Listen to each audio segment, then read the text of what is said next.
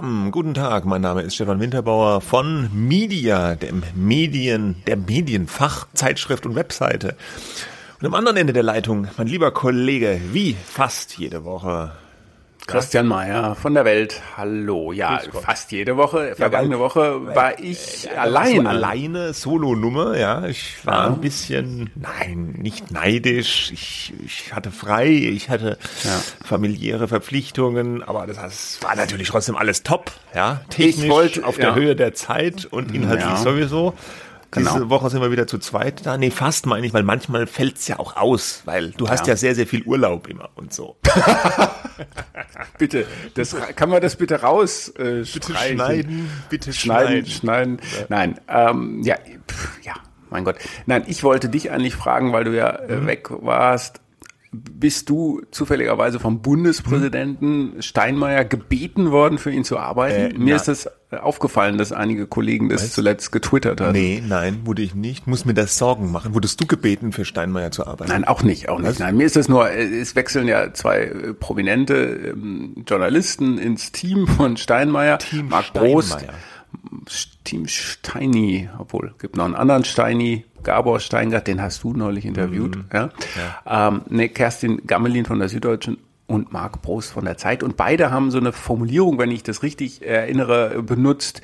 Der Bundespräsident hat mich gebeten, für ihn zu arbeiten. Und ich fand das irgendwie ja, ein bisschen putzig. Ähm, man wird also gebeten, ja, dann ruft jemand an, Steinmeier selber mhm. oder jemand, ein, ein Mensch, so stelle ich es mir jetzt vor und sagt, ja, wir schätzen Ihre Arbeit sehr ähm, und wir möchten Sie bitten, für den Bundespräsidenten zu arbeiten.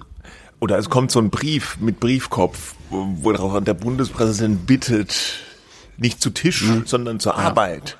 Ja. Ähm, also ja, selbstverständlich kann man da ja auch Nein sagen, aber. Ja, wahrscheinlich, ähm, ich weiß es nicht. Was machen die da jetzt? Weiß man das? Sind die jetzt Sprecher oder wie? Moment, Moment. Muss mal gucken. Ja, äh, also Frau Gammelin geht als Sprecherin ins Schloss mhm. Bellevue. Die, die folgt auf die Frau Engelke, die beim NDR war und jetzt wieder zurück. Geht, ne, das geht. Nee, Anna Engelke so, oh. heißt die. Was? Äh, die war, glaube ich, jetzt die ganze Amtszeit davor äh, im Team Steinmeier. Und das geht dann ja offenbar auch beim öffentlich-rechtlichen Rundfunk, dass man dann, dass einem der Platz freigehalten wird, wenn man dann im Staatsdienst ja, zeitlich steht. Das ist wie ne? früher bei den Beamten. Schön. Ja, ja. Mhm. Genau. Und Politikchef Marc Prost von der Zeit wird Steinmeiers Reden schreiben und sich um Planungen Strategie kümmern. Gut, dann naja, da was zu tun, wenn er die Reden da, ist da Kein Platz will. mehr für uns. Kein Platz mehr für uns, für zwei Medienlaberheinis. Blöd eigentlich. Oder auch, ich weiß es nicht. Aber was mich in diesem Zusammenhang manchmal so halb irritiert, dass so manche JournalistInnen, Kollegen so ganz stolz dann verkünden auf Social Media, dass sie jetzt da äh, irgendwelche Sprecherposten in der Politik oder in der Regierung haben. Da scheint man so recht heiß drauf zu sein, als also so eine Auszeichnung. Ja, so ich hab's geschafft jetzt. Regierung, yes. Das finde ich manchmal ein bisschen komisch, oder? Ist es so toll, wenn man jetzt in die Regierung wechselt als Journalist? Ist es erstrebenswert? Naja, mal was anderes ist es wahrscheinlich. Die sagen dann ähm, immer, jetzt kann man das mal von der anderen Seite sehen, jetzt ist man am oh. Puls. Jetzt Ach, das ist uninteressant ist das ja bestimmt nicht. Die Frage ist halt immer nur, kann man dann danach wieder, äh, ne, das wird ja, ist ja immer ja, eine Geschichte auf das, Zeit. Ja. ja, nee, ist ja eine Geschichte auf Zeit ja. eigentlich. Ne? Ja, kann man naja, gut. schon. Der, der Uli Wilhelm wurde ja dann schön BR-Intendant, nachdem er Regierungssprecher war. Das ist richtig. Ja, und die Frau Engelke ist ja anscheinend jetzt auch zum NDR zurück. Aber kann man das gut? Bela Ander, seinerzeit Regierungssprecher unter Schröder, der dessen Name man eigentlich nicht nennen darf, der ist er dann zu Bild zurück? Hm, weiß ich gar nicht mehr. Auf jeden Fall hat er dann eine Agentur gegründet. Ja. Hm. Naja. Wie auch immer, uns fragt keiner. So.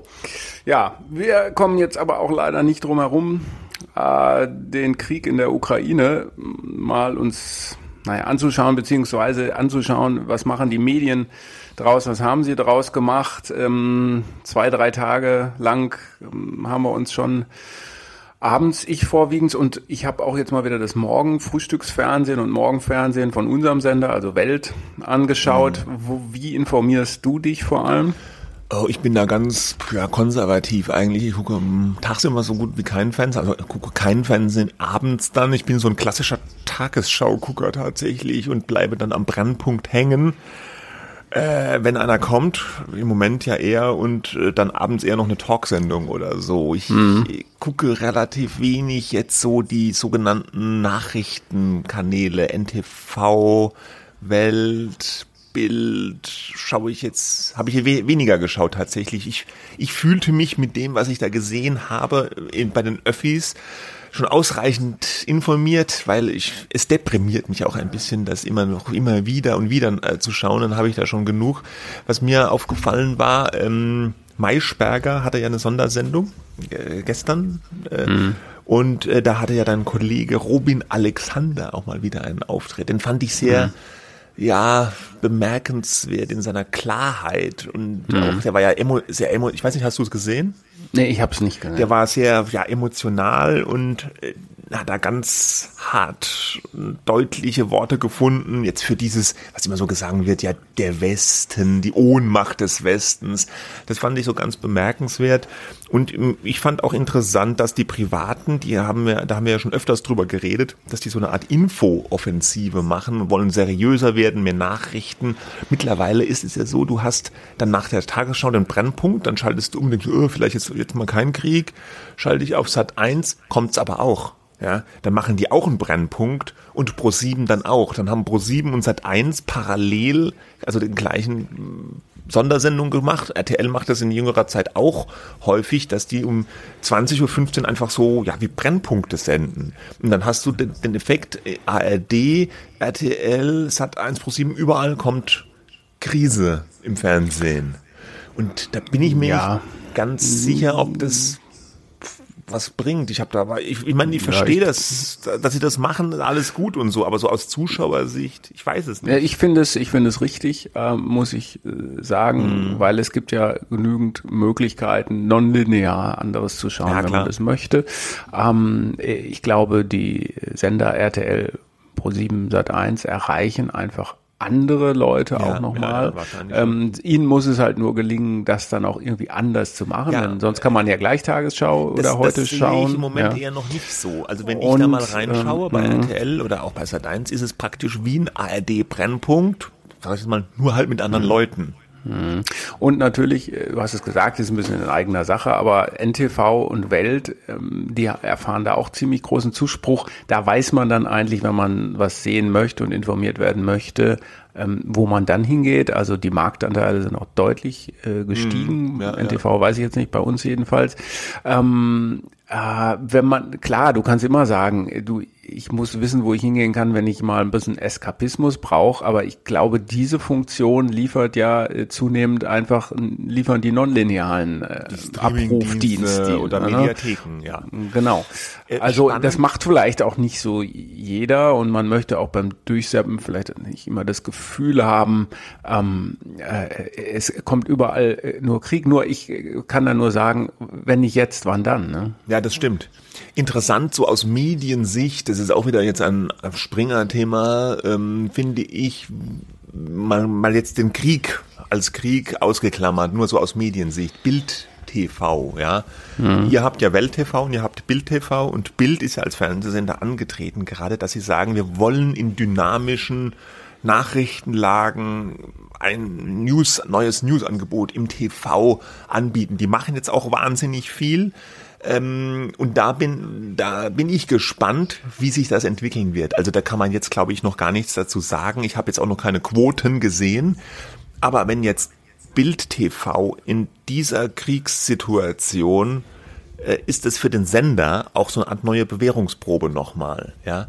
Äh, äh, und da bin ich sehr gespannt, wie das ausgehen wird. Sage ich jetzt mal völlig wertfrei, bin ich wirklich gespannt, ob die es schaffen, jetzt da mehr Zuschauer anzuziehen ob Leute dieses Angebot einfach annehmen, ja. Ja, man, ich glaube, insgesamt ist das ja, äh, wie es dann immer so floskelhaft heißt, ein Langstreckenlauf. Ne? Ähm, du erreichst, glaube ich, kurzfristig mehr Zuschauer, dann wird es wahrscheinlich wieder ein bisschen abflauen, wenn die Nachrichtenlage sich etwas beruhigt hat. Aber du musst natürlich immer Leute halten. Ne? Auch Bild steht ja vor der Herausforderung, Leute zu erreichen, die entweder wechseln, weil sie vorher was anderes geschaut haben, oder die Nachrichtensender eigentlich bisher nicht geschaut haben. Ähm, dass, äh, dass es da eine Lücke gibt, sozusagen Boulevard, ein, ein Nachrichtenfernsehen von einer Boulevardmarke, das ist natürlich klar, aber wie groß diese Lücke ist, ähm, kann natürlich niemand nicht, äh, nee. so recht sagen. Ja. Da gibt es natürlich Marktforschung und so weiter, aber ähm, das wird, äh, da hast du recht, da müsste man dann mal schauen, wie sich der Marktanteil dann entwickelt. Mm, aber ich glaube trotzdem nicht, das wird ja nicht sprunghaft von heute auf morgen äh, plötzlich BAM mit den anderen etablierten Sendern konkurrieren ja, können. Nee, ja. vor allem, weil die anderen sind halt gelernt, ja, äh, äh, die, die öffentlichen, die großen Privatsender und vielleicht auch noch die klassischen Nachrichtensender, wie jetzt Welt, war ja früher N24 oder NTV eben, die kennt man irgendwie weißt du vielleicht auch irgendwie, wo die auf der Fernbedienung zu finden sind und dann denkt man sich, okay, jetzt informiere ich mich, zapp mal darüber. Und, und, und Bild also TV als neuer Sender linear, der ist vielleicht noch nicht so gelernt. Deswegen finde ich das im Moment so spannend hm, zu beobachten. Ich meine, dass die im Internet auch ihre Reichweite haben auf der Webseite und YouTube und so weiter, das ist ja äh, schon vorher so gewesen. Die Frage ist aber halt, wird das als linearer Sender dauerhaft funktionieren? Mhm. Wie, aber wie gesagt, das, das ist noch nicht Getrieben werden kann sowas natürlich über die über die Webseite, da die Ver Verlinkung, ne, da mhm. Zuschauer zuzuführen. Aber äh, genau, das, das wird vielleicht für die Marktanteilsentwicklung im Februar werden interessant. Dazu kommt auch noch eine Diskussion, die jetzt in der vergangenen Woche bereits Patricia Schlesinger angestoßen hat. Ähm, die ähm, ARD-Vorsitzende im Augenblick ist ähm, Intendantin des äh, RBB, also Berlin-Brandenburg gemeinsam mit Joachim Knut, das ist der Intendant des NDR, wo ja die ganzen Tagesschau-Sachen äh, zusammenlaufen, also die Tagesschau-Redaktion ARD aktuell äh, heißt es, äh, sitzt. Die haben nämlich in so einer Art eigenen Nachrichtenoffensive angekündigt, dass die Tagesschau 24, diesen Spartensender, massiv ausbauen wollen. Sie wollen einen vollwertigen Nachrichtensender aus Tagesschau 24 machen. Also äh, die haben ja so verschiedene Schienen da tagsüber und abends, äh, wo dann die Nachrichten kommen, ja, mit eigenen Sprechern und so weiter. Aber das soll jetzt noch viel aktueller werden. Es sollen Live-Schalten kommen, äh, weniger Wiederholungen äh, geben ein, ein vollwertiger Nachrichtenkanal und Frau Schlesinger nimmt sogar, nahm sogar in diesen drei Interviews, sogar vier, die sie gegeben hat, ja, ähm, äh, die Vergleiche mit BBC und CNN in den Mund. Oder sie wurde zumindest danach gefragt und hat nicht gleich gesagt, nein, nein, äh, CNN, ja, ja, schon, aber nicht so aufgeregt, mhm. hieß es dann. Ja, klar. So, das und das ist natürlich interessant. Ähm, interessant einerseits natürlich, weil der Zeitpunkt ganz günstig ist. Ne? Ähm, Corona hat gezeigt, die Leute suchen die öffentlich-rechtlichen als Informationsquelle natürlich auch.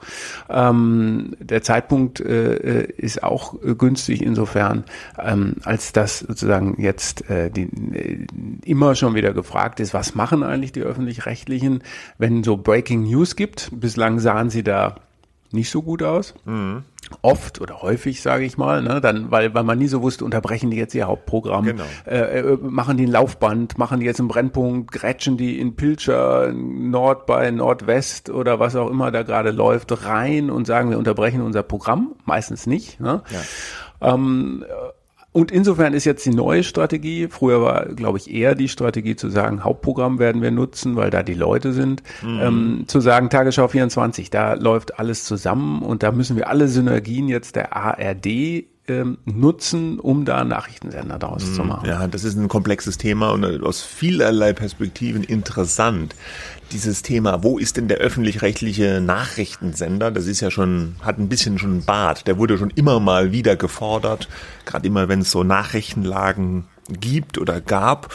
Bisher war ja die äh, Haltung des öffentlich-rechtlichen Fernsehens, der Intendanten, wenn ich das richtig im Kopf habe, immer eher so, ja, wenn, wenn ein öffentlich-rechtliches Nachrichtenfern gewünscht wird, dann muss man das auch in den Auftrag irgendwie reinschreiben. Ne? Dann muss die Politik das sozusagen beauftragen, äh, dass sie das wollen und dann brauchen wir dann auch Geld dafür, um das zu machen. Und äh, was die Frau äh, Schlesinger da jetzt vorschlägt, ist so ein bisschen eine, eine Wende jetzt in dieser Argumentation. Sie will das ja jetzt, wie sie gesagt hat, mit Bordmitteln stemmen, also nicht mehr Geld für den Ausbau von Tagesschau 24, sondern die berühmten Synergien irgendwie nutzen. Da kann man auch mal einen Hörfunkkorrespondenten im Fernsehen befragen und irgendwas einordnen lassen, hat sie zum Beispiel im Handelsblatt-Interview gesagt äh, sie hat dann dieses Bild gebraucht vom, vom Besteck. Ja, das, wir haben das Besteck schon in der Schublade. Wir müssen es jetzt nur auf den Tisch legen und damit essen. Also die Botschaft, wir brauchen nicht neues Besteck, Klammern mehr Geld, sondern wir haben schon alles in, in der großen ARD für so Ach so, ich dachte, das Besteck wären die Inhalte. Oder sind es die? Ja gut, aber die Inhalte, die kosten ja Geld. Ja, ja, ja, ja ist schon richtig. Äh, äh, produziert, wo es produziert, es bezahlt wird da, wo es produziert wird. Äh, und so ja, meinte sie das. Genau, ich fand das auch ein bisschen seltsam, diesen Vergleich, aber gut. und man äh, weiß, was gemeint ist. Und, und offenbar ist man jetzt der Meinung in der ARD, dass man so einen Nachrichtenkanal durchaus auch ohne neuen politischen Auftrag irgendwie stemmen kann und stemmen soll. Ich ja, hab, äh, und, und, und, und sie scheint das ja in ihrer Rolle, sie ist ja jetzt neu als ARD-Vorsitzende und meistens ist es ja so, ja, diese ARD-Vorsitzenden, die haben ja jetzt nicht so wirklich tatsächlich Macht, ja, sondern die, die, die nehmen sich ja meistens so ein Thema, so ein großes Thema, was sie dann in ihrer Amtszeit irgendwie in Anführungsstrichen voranbringen wollen.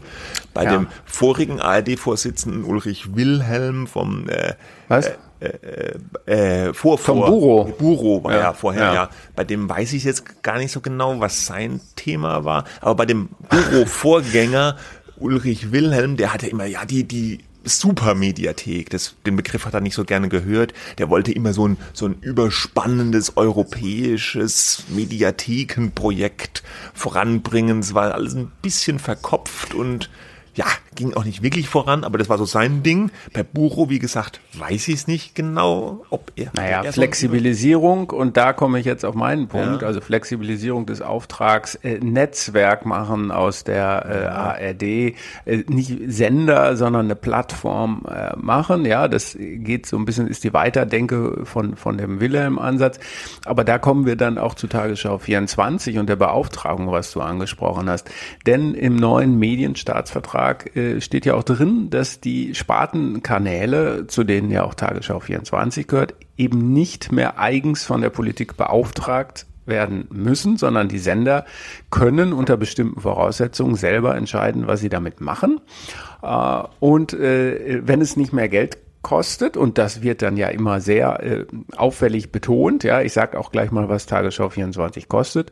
Ähm, und, und dann fällt es möglicherweise ein bisschen leichter, da einen Nachrichtenkanal draus zu machen. Bisher hat man sich ja immer gescheut, diesen Begriff zu benutzen, auch für Phoenix nicht, der ja der Ereigniskanal ist. Ja, mhm. ähm, man darf aber nicht vergessen auch, da spreche ich natürlich auch in eigener Sache, ähm, geht ja gar nicht anders, wenn man selber einen Nachrichtensender hat. Ein vollwertiger Nachrichtensender trifft natürlich auf zwei bereits funktionierende, also auch geschäftlich, äh, ökonomisch funktionierende Nachrichtensender eben auf NTV und, und Welt. Ne? Und das muss auch immer mit bedacht werden und das muss auch, sagt zumindest der Verband der privaten Rundfunkveranstalter, politisch geprüft werden. Aber eben diese Flexibilisierung des Auftrags könnte so ein bisschen äh, der Ansatz sein, und, und wie gesagt, wer als, wer von den Beitragszahlern würde denn sagen, nee, weniger, weniger Information wäre besser, ne? Wir sagen mhm. vielleicht weniger Unterhaltung und weniger irgendwie Pipapo und vielleicht ein paar Radiosender weniger. Ah, aber weniger Information würde ja nie jemand sagen. Von daher hat man so ein bisschen die strategisch günstige Position da natürlich, äh, die Frau Schlesinger einnimmt. Was mir übel aufgestoßen ist, muss ich aber auch sagen, das kann ich nicht verhehlen, so sehr ich als Beitragszahler auch sage, ähm, äh, mehr Informationen, ihr müsst dieses Problem schon lösen, äh, wenn Breaking News sind. Was mir übel aufgestoßen ist, dass Frau Schlesinger gegenüber dem Handelsblatt auch gesagt hat, das wirtschaftlich stärkste Land Europas bekommt dann endlich den Nachrichtensender, den es verdient. Das fand ich naja. unnötig provozierend, weil wir haben zwei funktionierende Nachrichtensender. Wenn die auch einen machen können und dürfen, gut, ähm, dann steht man da im Wettbewerb. Äh, ich halte es aus verschiedenen Gründen für problematisch, aber äh, es ist nicht nötig zu sagen, Deutschland hat noch nicht den Nachrichtensender, den es verdient. Das ist überheblich äh, und ich fand es unnötig provokant, aber gut, da wurde mir dann schon wieder irgendwo vorgeworfen, äh, das wäre ja, ähm, naja, scheinheilig, sowas zu sagen, weil unsere Medien, also von Springer, würden ja ständig provozieren. Ja, so what kann ich denn nur sagen? Was hat denn das eine mit dem anderen zu tun? Mm, ja, gut. Aber ich glaube auch, äh, also dass ein, ein öffentlich-rechtlicher Nachrichtenkanal jetzt durchaus im Sinne des Auftrags wäre, das steht, glaube ich, außer Frage, oder? Jetzt mal Konkurrenz. Aber es muss äh, zum dualen System äh, passen. Man muss ja, sich da klar. irgendwie, ne, du kannst nicht einfach irgendein funktionierendes äh, Geschäftsmodell äh, torpedieren. Und natürlich würde das vielleicht Marktanteile von den, den Privatsendern wegnehmen. Aber ich sage nicht, äh, darf man nicht machen. Ich sage nur, ähm, muss man vielleicht drüber reden, statt zu sagen, jetzt kommen wir tut tut ähm, und ist uns egal, weil wir stehen ja gar kein, gar nicht in einem Wettbewerb. Das ist immer so das Argument Moment, weil wir haben ja keine Werbung. Mhm. Äh, ja, aber, aber vielleicht ist der Wettbewerb. Zuschauer natürlich. Ja, ja eben. Und, Und danach was, richtet sich dann ja auch die Werbung. Was ja. kostet denn Tagesschau 24 jetzt? Du hast gesagt.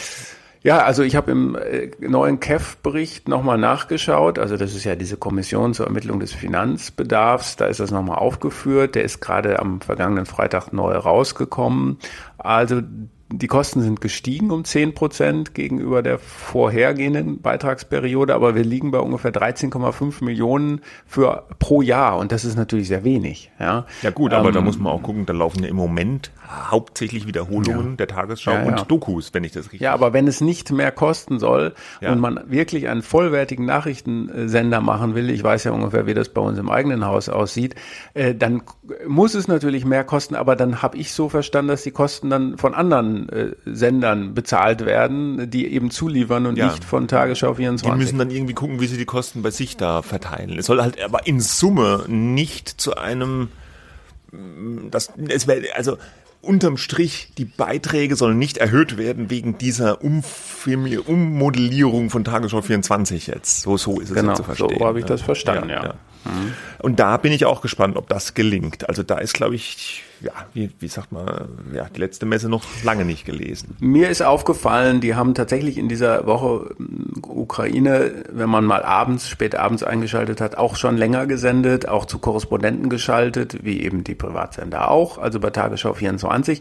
Gestern Abend ist mir aber auch aufgefallen, dass dann teilweise das Programm von Phoenix übernommen wurde, auch bei Tagesschau mm. 24 so weiter. Also diese Trennung da, was macht eigentlich ja, Phoenix und, und, was macht Tagesschau ja. 24, ist mir nicht ganz klar. Nee, die ist auch nicht ganz klar. Und sie haben teilweise auch Tagesschau 24 Programm, wenn ich es richtig gesehen habe, aufs erste aufgeschaltet, teilweise mhm. tagsüber.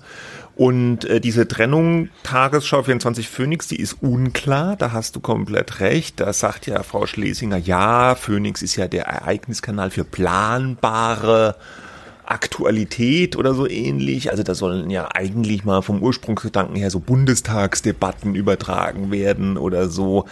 Mittlerweile hat sich Phoenix von diesem ursprünglichen Gedanken ja längst verabschiedet, ist so eine Art Dokumentations- und Politikfernsehen, da laufen auch Talkformate, da laufen auch Nachrichten, da läuft alles Mögliche. Ähm, und das ist schon eine berechtigte Frage, finde ich, wenn man jetzt einen ARD-Nachrichtensender macht, warum brauche ich dann noch Phoenix zusätzlich? Also es wird so ein bisschen abgetan, ja, die machen planbare Ereignisse und dann können wir das Programm vielleicht auch mal so aufschalten, aber da gibt es schon deutliche Berührungspunkte und ich finde ja. jetzt so auf dem Papier würde man das nicht so konzipieren, dass man sagt, ich Meine, brauche noch diesen Ereigniskanal. Ne? Ja, meine Vermutung wäre, dass man sich da zwischen ARD und ZDF wahrscheinlich nicht so recht einig geworden mhm. ist. Äh, kann Weil auch Phoenix sein, ist ja ein aber Gemeinschaftsprojekt, ne? genau, ARD und, ARD und, ZDF. Da hat man vielleicht gesagt, komm, lass uns das zusammen machen. Vielleicht haben die gesagt beim ZDF, nee, wollen wir nicht. Ich äh, kenne auch, ähm, ich habe auch Aussagen gesehen, der Kollege Daniel Buß hatte sich da ja häufiger in den vergangenen Jahren mit diesem Thema auseinandergesetzt, dass Bettina Schausten, glaube ich mal, vor ein oder zwei Jahren gesagt hat, nee, 24-7-Kanal können wir gar nicht leisten, wollen wir nicht leisten. Ähm, und das, weil man sich nicht geeinigt hat, konnte man ja auch schlecht sagen, nee, Phoenix lassen wir dann sein. Dann muss Phoenix halt das bleiben, was es ist. Und dann will man das Profil, Achtung, Floskel, Phrase schärfen, mhm. ja. Und gleichzeitig äh, macht die ARD dann ihr Ding, wobei, glaube ich, auch dann eben Material von Phoenix auch teilweise übernommen werden kann. Also it's complicated, also viel äh, Koordination wird nötig sein. Ne? Allein davon wird das Geld Geld wahrscheinlich draufgehen, dass man Leute braucht, die alles im Auge behalten, wo, was, wer zuliefern kann, wann man das ausspielen kann und so weiter. Ja. ja okay um das Besteck auf den Tisch zu knallen. Ja, ups, jetzt habe ich schon geschwimmt. Aber ich glaube, wir machen das Paket jetzt auch zu nach Jugendsender, oder? Ja, na ist gut. Ich habe ein bisschen äh, noch, ähm, wir hatten uns ja in der Vergangenheit über äh, RT.de mal unterhalten, ne, über diesen äh, Prozess, diesen russischen Propagandasender zu lizenzieren für Deutschland. Da gab es ja die Untersagung, ja, also mhm. man kann den über die Webseite von RT anschauen. Ähm, aber die wollten ja einen eigenen Kanal, so dass man den äh, im Fernsehen einfach auf seiner Fernbedienung hat, im linearen Fernsehen. Das ist ja dem Sender versagt geblieben. Und ich muss sagen, äh, mit eben dieser auch dieser Begründung, die haben keine deutsche Lizenz und eine deutsche Lizenz gibt's nicht für Sender, die von einem Staat finanziert werden. Und das ist RT.de. Ähm, und äh, äh, wenn man sich das dann jetzt so anschaut, was da gerade so läuft, äh, muss man sagen, mit gutem Recht äh, ist diese, gibt's diese Begründung. Ja, da heißt es ja auch nicht Krieg in der Ukraine oder Angriffskrieg ähm, oder sowas, sondern es heißt Sonderoperation im Donbass. Ja, ähm, es gibt Dutzende von Experten, die dann einem ständig erklären, warum Russland äh, diese Militäroperation aus strategischen, sicherheitstechnischen Gründen macht. Die verteidigen sich ja nur, ähm, weil quasi die Ukraine im Grunde angegriffen hat, ja, und auch gleichzeitig ja es in diesen Volksrepubliken nennen sie das ja jetzt dann auch, äh, in diesen beiden Regionen ähm, äh, ein Genozid äh, äh, gegen äh, die, die russischen Bürger äh, vollzogen werde. Also das sind härteste Vorwürfe, die mehr oder weniger ähm, kritiklos übernommen werden. Die mischen das immer mit so faktisch richtigen äh, Meldungen, ne, was sagt jetzt China dazu? Und äh, was, was ist hier passiert? Und da gab es angeblich einen Angriff auf ein Wohnhaus äh, in, in der Ukraine und so weiter. Aber am Ende ist immer diese Botschaft, ähm, die, Aggression, die Aggressoren, das ist die NATO, das sind alle anderen. Äh, Putin muss sich verteidigen, Putin macht das zur Sicherheit des russischen Volkes. Also es ist jetzt auch nicht überraschend äh, nee. letztlich. Ne? Ja. Aber äh, es ist, ist vielleicht, es ist auch nicht äh, vollkommen uninteressant, sich das mal äh, anzuschauen, ähm, was die da machen. Und das ist sozusagen äh, ja schon in sehr, sehr schneller Folge, ähm, wie ein Nachrichtensender natürlich eben auch funktioniert. Ähm, will ich jetzt gar nicht äh, in Abrede stellen, dass andere Sender nach ähnlichen Prinzipien funktionieren, aber da natürlich fast ausschließlich Regierungspropaganda verbreitet wird. Ja, weil es halt auch ein Regierungssender ist, ja. So sieht's aus. So sieht's aus. Gut, äh, weiter geht's. Äh, du magst nicht über RT.de reden, ich sehe schon. Ja, ich weiß nicht, hast ja, was man dazu so sagen dazu soll, gesagt. Es ist ein Propagandasender und der macht Propaganda, ja. Am interessantesten fand ich, nein, das stimmt nicht, aber ich fand es ganz kurios irgendwie, dass zwischendurch mal eingeschaltet war, äh, der RT Shop, ja, da gibt's mhm. also alle möglichen Sachen. So eine Tasse natürlich äh, und, und auch ein Kissen. Kissen. Kann man sich drauf ausruhen. Und da ist ein RT-Logo drauf oder Putin? Ja, oder ja, selbstverständlich. Ja, okay. Putin ist nicht drauf, nur das Logo. Okay. Gut. Soll ich jetzt nochmal knüllen? Naja. Komm. Knüllen nochmal, doch. Und weiter geht's. Ähm, machen äh, das letzte Thema jetzt für diese Woche äh, aus der großen weiten Welt des Krieges und der Propagandasender kommen wir in die kleine Welt der Tageszeitungskolumnen. Äh, es gab so ein bisschen Medienbeef Harald Martenstein, bekannter Kolumnist in der Zeit und beim Tagesspiegel gewesen, muss man jetzt sagen. Wir hatten ihn auch schon mal hier in der Medienwoche zu Gast, ist schon ein bisschen her. Hat hingeworfen, seine Kolumne beim Tagesspiegel. Er hat gekündigt. Und der Hintergrund war eine Auseinandersetzung, ein Streit um einen Text von ihm. Er hat geschrieben im Tagesspiegel über äh, ja, so äh, Demos gegen Corona-Maßnahmen und äh, dass da manche dieser Demonstranten äh, sogenannte Judensterne sich anheften mit der Aufschrift ungeimpft. Und das wird natürlich vielfach kritisiert, äh, dass die das machen, weil es natürlich irgendwie eine Verharmlosung oder eine Verhöhnung so die Leser des, des Holocaust von Holocaust-Opfern ist. Und er hat im Text auch geschrieben, dass das äh, schrecklich sei, also für eine Verhöhnung, dass es schwer auszuhalten ist für Überlebende des Holocausts und dumm und alles. Aber so Martenstein, es sei eben nicht antisemitisch, diese ungeimpft Sterne zu tragen, weil so seine Argumentation, man würde sich, indem man sich so einen Stern anklebt, ja sozusagen mit den Juden und der Opferrolle gemein machen und dann könne man ja nicht antisemitisch da agieren. Er hat dann noch andere Beispiele gebracht, wo orthodoxe Juden auch schon so äh, Judensterne in Anführungsstrichen mal getragen haben. Und ja, das so war seine Argumentation ungefähr. Ich habe das jetzt so ein bisschen paraphrasiert.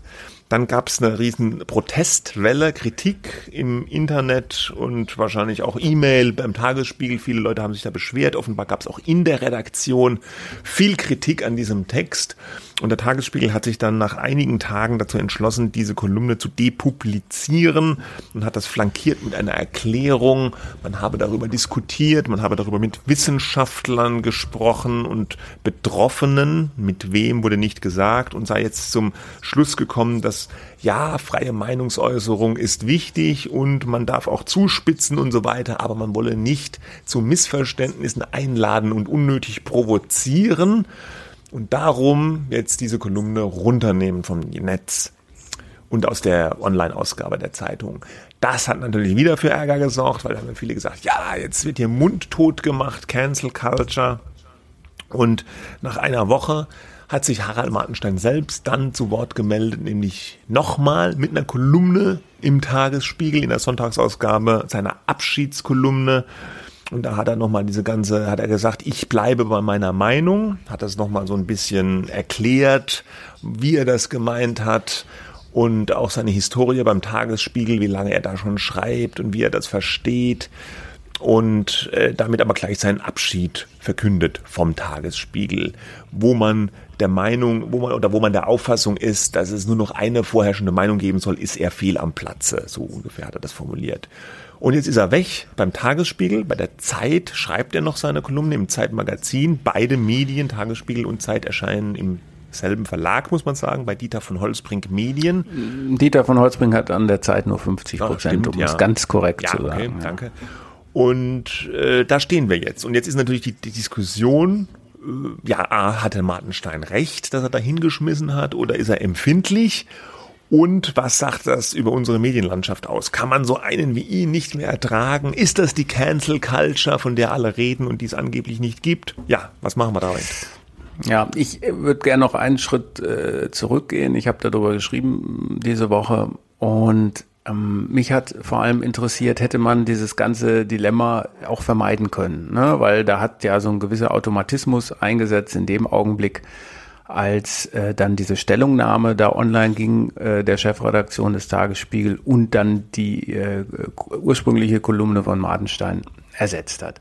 Und ich habe mit beiden Seiten äh, gesprochen, äh, habe auch eine Menge Fragen an den Tagesspiegel äh, geschickt und unter anderem ähm, haben die dann begründet, warum sie das nochmal gemacht haben. Eben äh, dieses, was du auch gesagt hast, ähm, das äh, sei mm, nicht hinnehmbar, wenn da solche Verharmlosung äh, stattfindet. Das sei, ähm, äh, da habe man sich nach vielen Gesprächen eben dafür dazu entschieden, auch mit Nachfahren von Holocaust-Opfern das dann runterzunehmen. Aber man habe Martenstein durchaus ein Angebot gemacht, ähm, nachträglich diesen Online publizierten Text, gedruckt ging es ja nicht mehr, äh, zu ergänzen. Ne? Denn das äh, Hauptproblem äh, der Chefredaktion beim Tagesspiegel war offensichtlich dieser Satz, man macht sich ja, man identifiziert sich ja mit den Opfern, wenn man diesen mhm. Anführungszeichen Judenstern ungeimpft, wenn man sich das überstreift.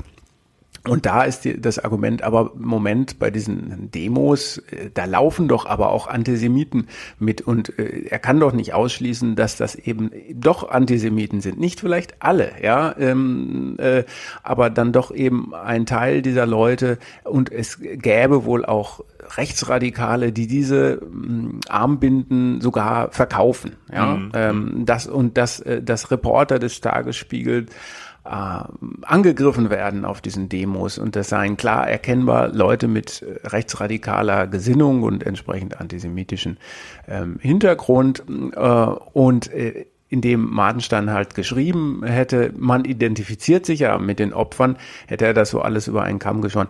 Man kann äh, darum natürlich auch sagen, hm, ähm, vielleicht ergänzt man diesen Text nochmal oder mhm. stellt ihn irgendwie zur äh, Debatte. Und, und ähm, sie hätten ihm am Morgen des 15. Februar, das ist der Tag, an dem dann mittags diese Stellungnahme draufging und der ursprüngliche Artikel gelöscht wurde, morgens in einem Telefonat das Angebot gemacht, komm, ähm, präzisier nochmal, ergänz nochmal, ähm, du kannst es umformulieren, ja.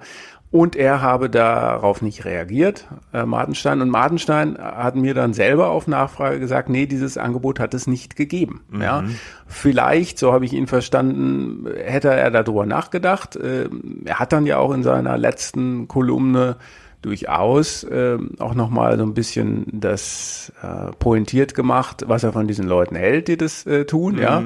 Ähm, aber dieses Angebot sei nicht an ihn herangetragen worden. Entsprechend sei die Löschung ähm, auch gekommen, ohne mit ihm irgendwie einen ähm, Kompromiss zu suchen. Da steht jetzt Aussage gegen Aussage.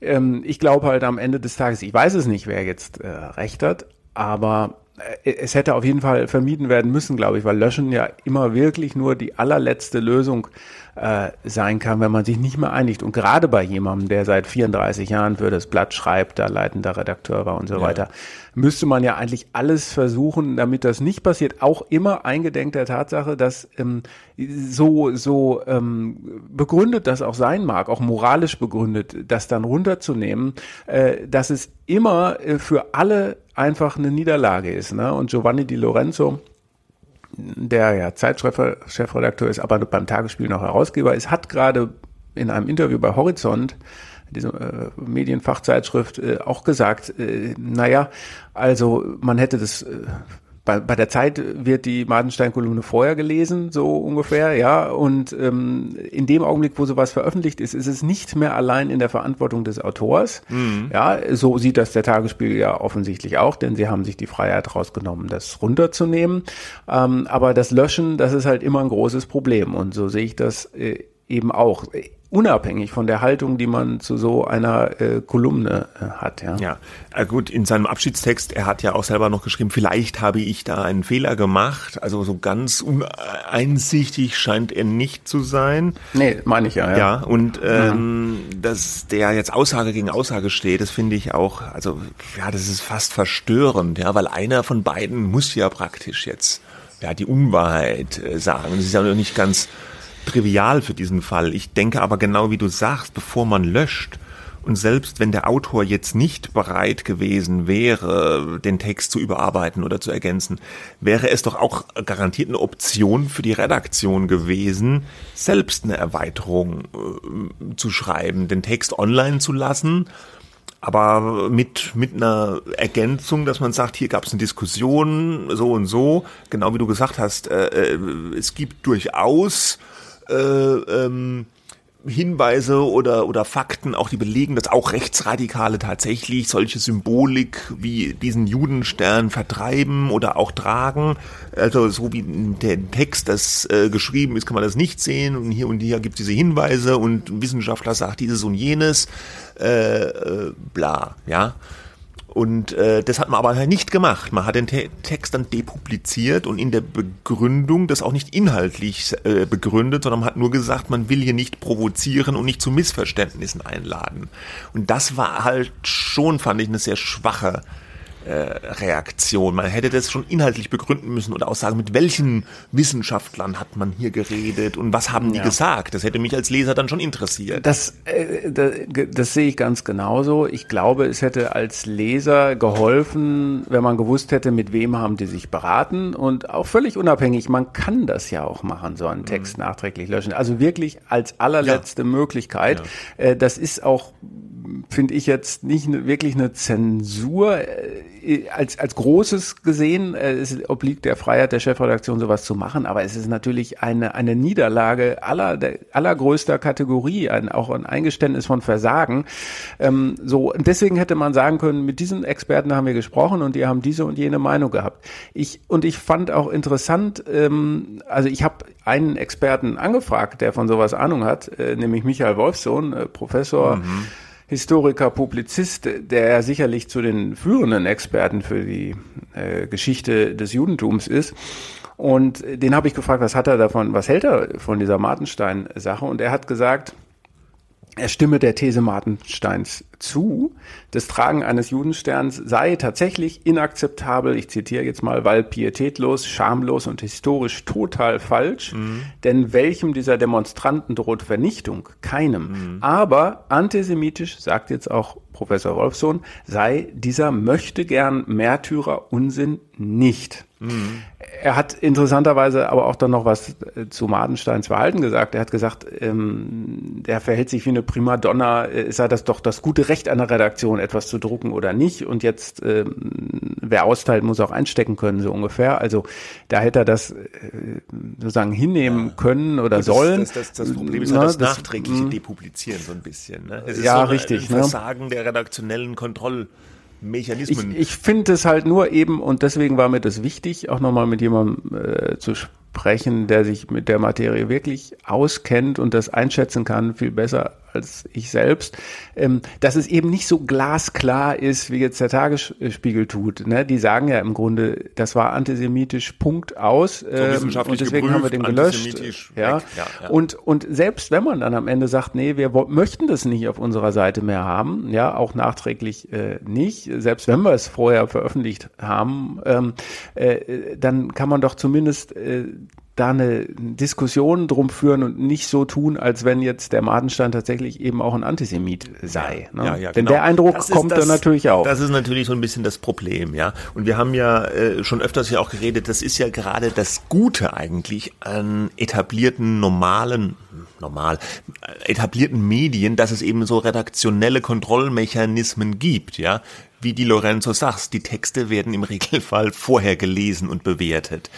Und dann könnte schon auffallen, Thema Antisemitismus ist ja bekannt, dass das ein schwieriges Thema ist, ein Reizthema. Äh, Martenstein ist ja auch schon früher mit Texten angeeckt.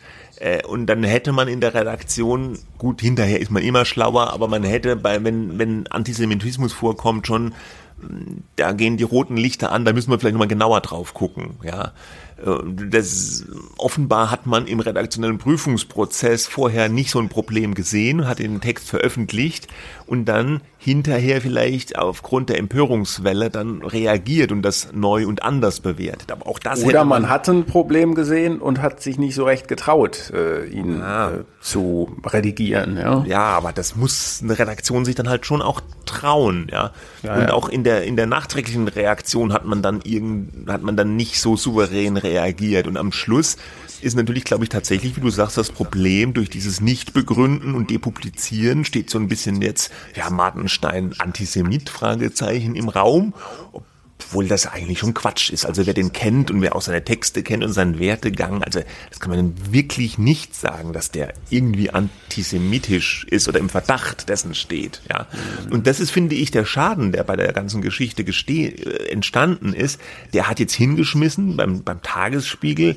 Der Tagesspiegel steht irgendwie belämmert da. Martenstein äh, steht auch so ein bisschen beschädigt da äh, und das hätte man vermeiden können, weil er ist nun wirklich, er hat Leute, die sehen den kritisch, die sagen, das ist der alte weise Mann, äh, der macht das, der ist gegen Gender und, und so weiter, ja, irgendwie blöd, was der schreibt. Gut, das kann man ja alles sagen, das kann man ja, man kann es ja blöd finden, was der schreibt und so. Aber der ist nun wirklich kein jetzt Scharfmacher oder Extremist oder Radikalinski, der die, die Leute aufhetzt, ja.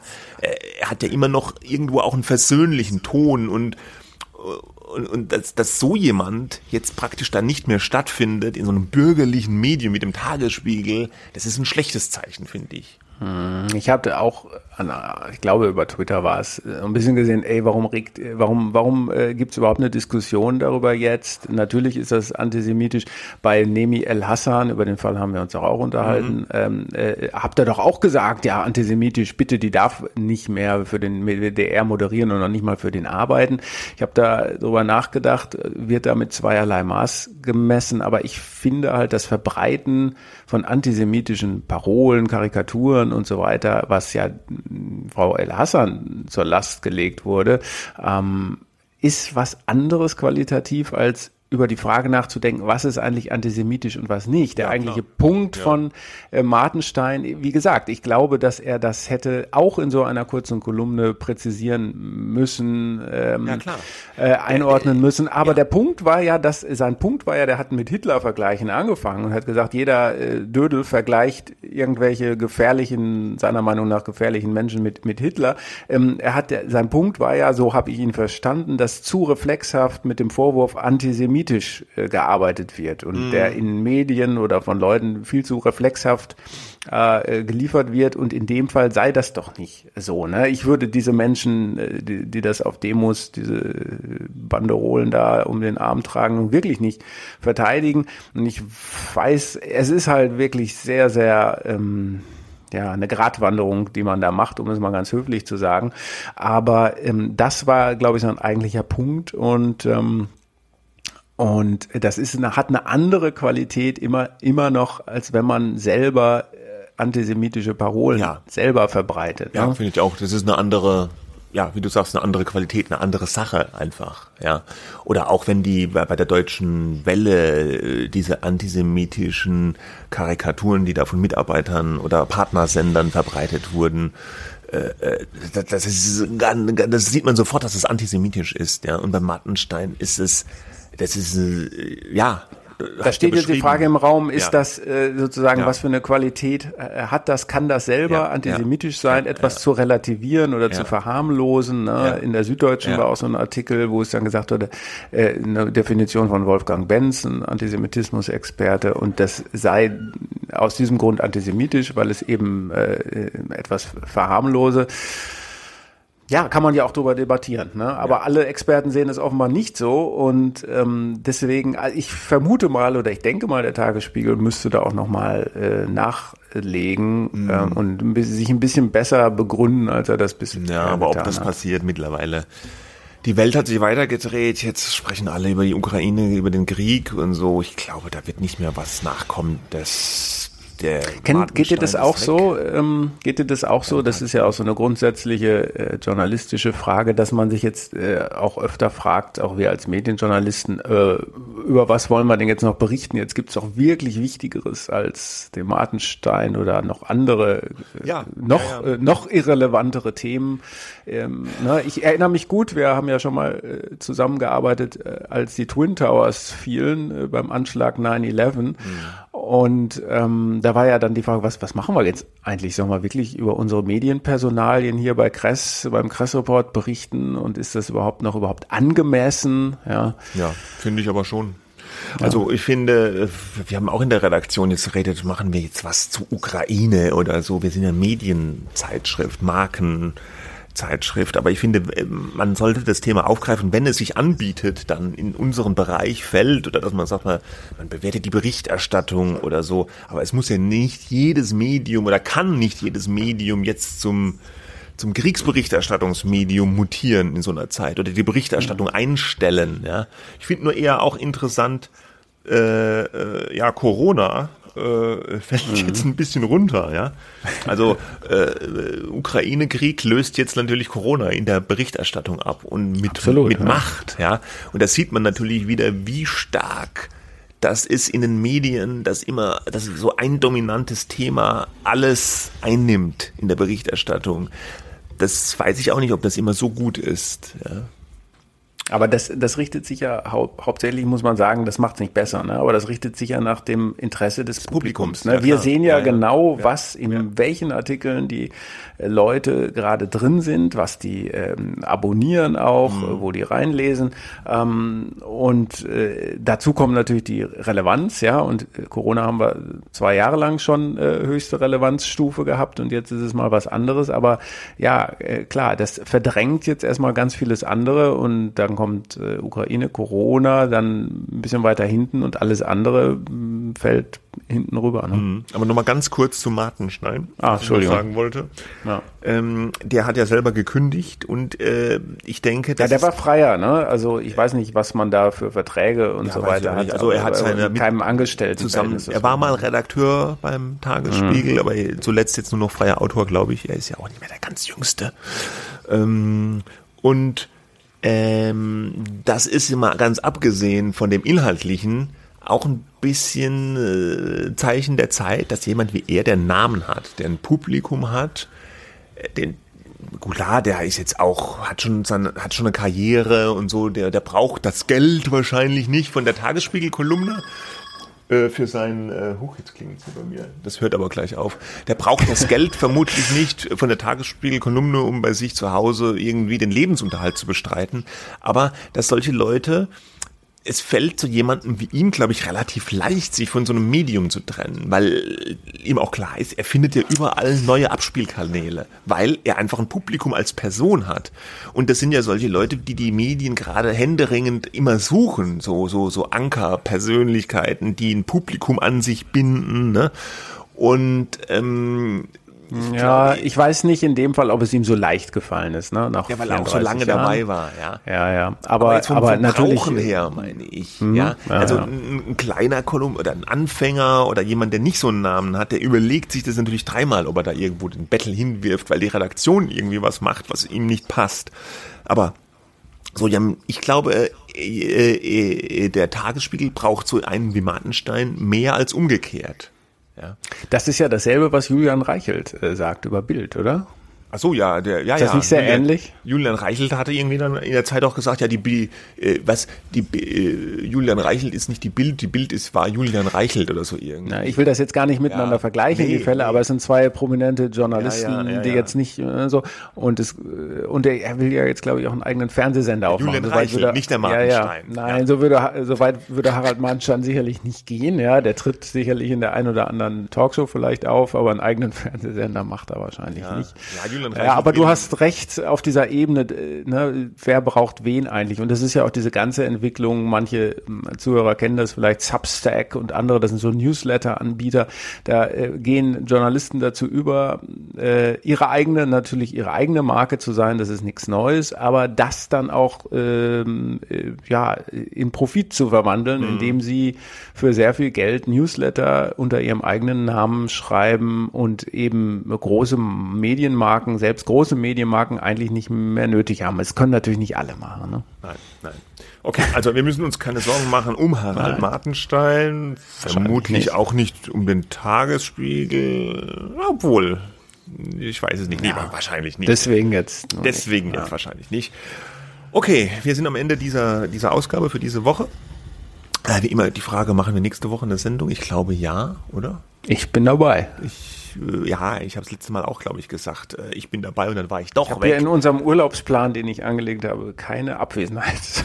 Oh, wir haben einen Urlaubsplan. Äh, ja, habe ich in unserem, ähm, unserem Dokument, so. äh, wann wir nicht da sind. Ah, okay, dann muss ich vielleicht mal mhm. reingucken. Gucken ja, wäre wär eine Idee. Okay, ja. also ich sage mal einfach bis nächste Woche. Schönes genau. Wochenende genau. und Nerven behalten. Tschüss. Tschüss.